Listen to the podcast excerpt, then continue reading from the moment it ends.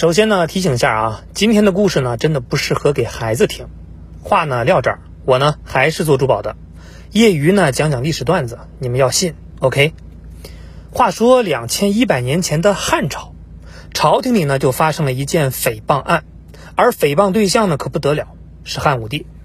那事情的经过呢是这样的：这一年呢，继位不久的汉宣帝下诏要颂扬曾祖父汉武帝的丰功伟绩，于是呢就命令大臣们议论武帝的庙号和庙乐。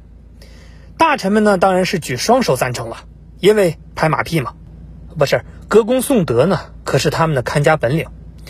不过呢，是唯独长信少府夏侯胜公开唱反调，他认为武帝王德泽于民，不宜为立庙乐。翻译过来就是汉武帝他不配。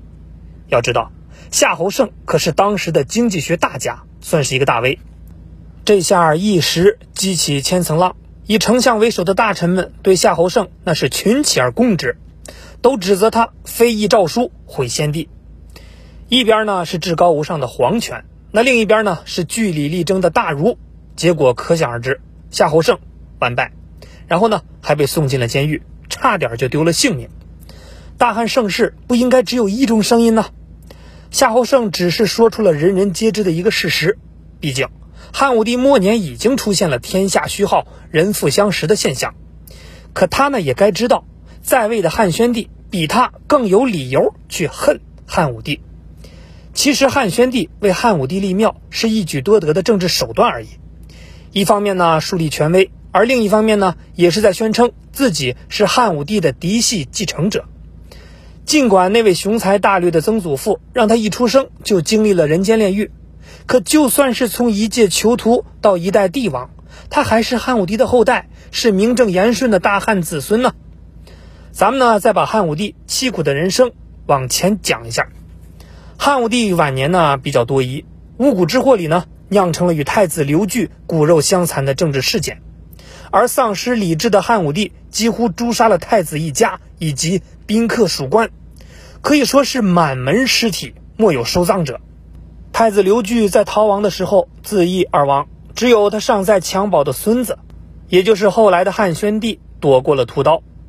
巫蛊之祸以后呢，汉宣帝出生才几个月，连名字都没有。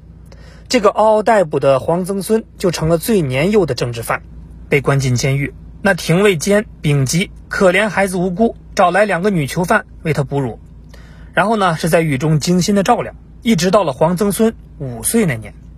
由于监狱里呢是条件非常的恶劣，这个孩子呢有多次染病，差点就夭折了。丙吉为了祈求他尽快康复，就给他起了一个名字叫病已。后来有一天，汉武帝生病了，听人说长安狱中有天子气，于是呢就派人连夜搜查长安城各个监狱，囚犯无论罪行轻重，全部处死。这回呢，丙吉又一次救了刘病已，他关闭了监狱大门。一直到天亮都拒绝士兵进入，然后呢，他说：“皇曾孙在这儿，别人无辜死了都不行，何况是皇帝的亲曾孙子呢？”听到这个消息，汉武帝后悔了，也确实，巫蛊之祸以后，他幡然悔悟，不仅下了罪己诏，还修建了思子宫，寄托对皇子刘据的思念。你要你一道诏书，朕实在是没有想到。现在天下百姓的生活是如此艰难，朕悔恨，朕自责。你替朕拟一道罪己诏，向天下公开检讨朕多少年来的过失。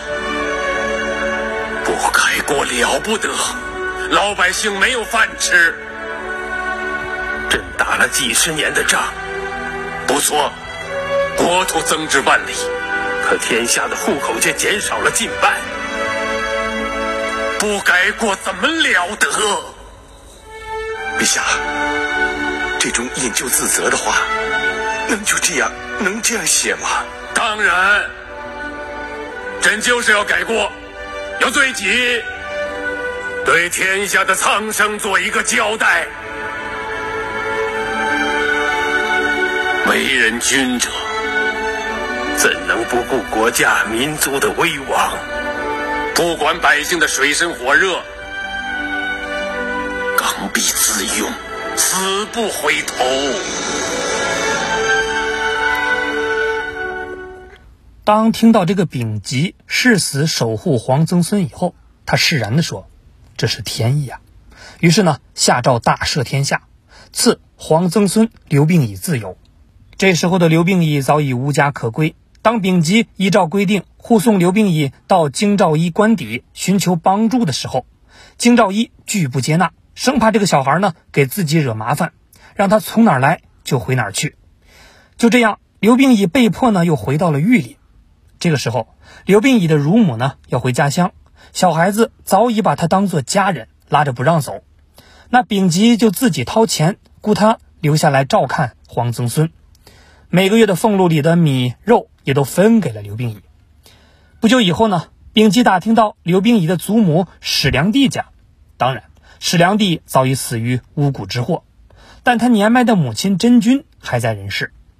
真君看到自己可怜的曾外孙无依无靠，就把他接到了史家。至此呢，刘病已才离开监狱，告别了那段不堪回首的童年。随着汉武帝即将走到生命的尽头，他对刘据的愧疚也愈发的深切。在去世前，特命主管皇室宗谱的宗正恢复刘病已的宗室身份，然后呢，交给叶廷来抚养。叶廷令张贺是汉武帝时期酷吏张汤的儿子。也是魏太子刘据生前的亲信。那在刘病已恢复皇族身份以后，他亲手接过了丙吉如教父一般的责任，对刘病已是无微不至的关怀，自己呢出资补贴他的生活，还请人教他读书。到了刘病已娶妻生子的年纪，张贺还把自己的女儿嫁给了他。当时张贺弟弟张安世是权臣霍光的左右手，他深知其中的厉害。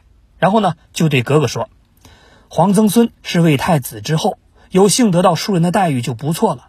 你可不能再谈嫁女的事情了。”那听了这个，张贺呢只好打消了念头。但以后没人敢嫁刘病已，可咋办呢？于是呢，他就好事做到底，用自己的家财做聘礼，向一个叫许广汉的罪臣提亲，让刘病已娶了许家的女儿许平君为妻。在刘病已登上帝位以后。他一直都是很多人唯恐避之不及的罪人之子。听节目的戴眼镜的朋友，对，就是你。你想这是什么处境？身在富贵家，可出生不久就没了爹妈。那从懂事起，所见的都是污浊的牢房、犯罪的囚徒和暗藏的危机，当然还有人心不古、各种算计。等待刘病已的本是最苦的人生，是那些善良的人又把他从深渊中给拉了回来。不过换一个角度，从未在变态压抑的宫廷中成长，可以说是刘病已的不幸，但呢，也是他的幸运。纵观西汉的历代皇帝，刘病已年轻时候的经历最像汉高祖刘邦，也最接地气。史书就曾经记载，刘病已年少时喜游侠、斗鸡走马。他游侠关中呢，对乡里的奸邪之徒了若指掌。然后呢，他出身卑微。对贪官污吏、鱼肉百姓也是早有体会。本来皇位对刘病已是可望不可及，可他不知道他的命运正在悄然发生转变。这一年，汉昭帝刘弗陵驾崩，没有留下子嗣。虽然刘弗陵是刘病已的同龄人，但他是汉武帝晚年焕发第二春生的孩子。按辈分算，刘病已还得叫他一声叔公。由于汉昭帝无子，霍光就得在宗室中选接班人。只好呢，把昭帝的侄子昌邑王刘贺给扶上了皇位。刘贺呢，不是一个靠谱的人选。他在进京的路上寻欢作乐，继位二十七天就把坏事做尽，严重违反汉朝的礼制。那霍光直接就把他给废了，罪名就是昌邑王行昏乱，恐为社稷。实际上，刘贺被废的真实原因，应该是他挑战了霍光的权威。因为他本来想效仿当年同样是外藩入主皇宫的汉文帝夺权，然后呢，用自己带来的人架空霍光。霍光多精啊，不听话呢就给我滚蛋！所以他马上行动，不仅废了刘贺，还下令杀了昌邑王的党羽两百多人。刘贺死后也被降级为海昏侯。在古人看来，废立皇帝是大逆不道之举。霍光呢也因此成了反派角色，所以后世史书也把擅行废立称为行引祸之事。那刘贺淘汰出局，皇帝还得重选，那刘病已的名字就进入了霍光的视线。大臣中首倡拥立刘病已的就是丙吉，他向霍光力荐，他说：“汉武帝的曾孙刘病已是我看着长大的，如今呢已经十八九岁，通晓经学，才能出众，人品呢也非常的好，您要不要考虑一下呢？”丙吉呢为人内敛，从不自夸，朝廷其实并不知道他对刘病已有过救命之恩。在霍光看来，刘病已确实是个不错的人选，相比刘贺。刘病已对霍光几乎毫无威胁，因为呢他在民间长大，不像诸侯王那样有自己的政治班底。如果他孤身一人，又便于控制，那在血缘上又是出自魏太子一脉，和霍光同属于卫青霍去病家族。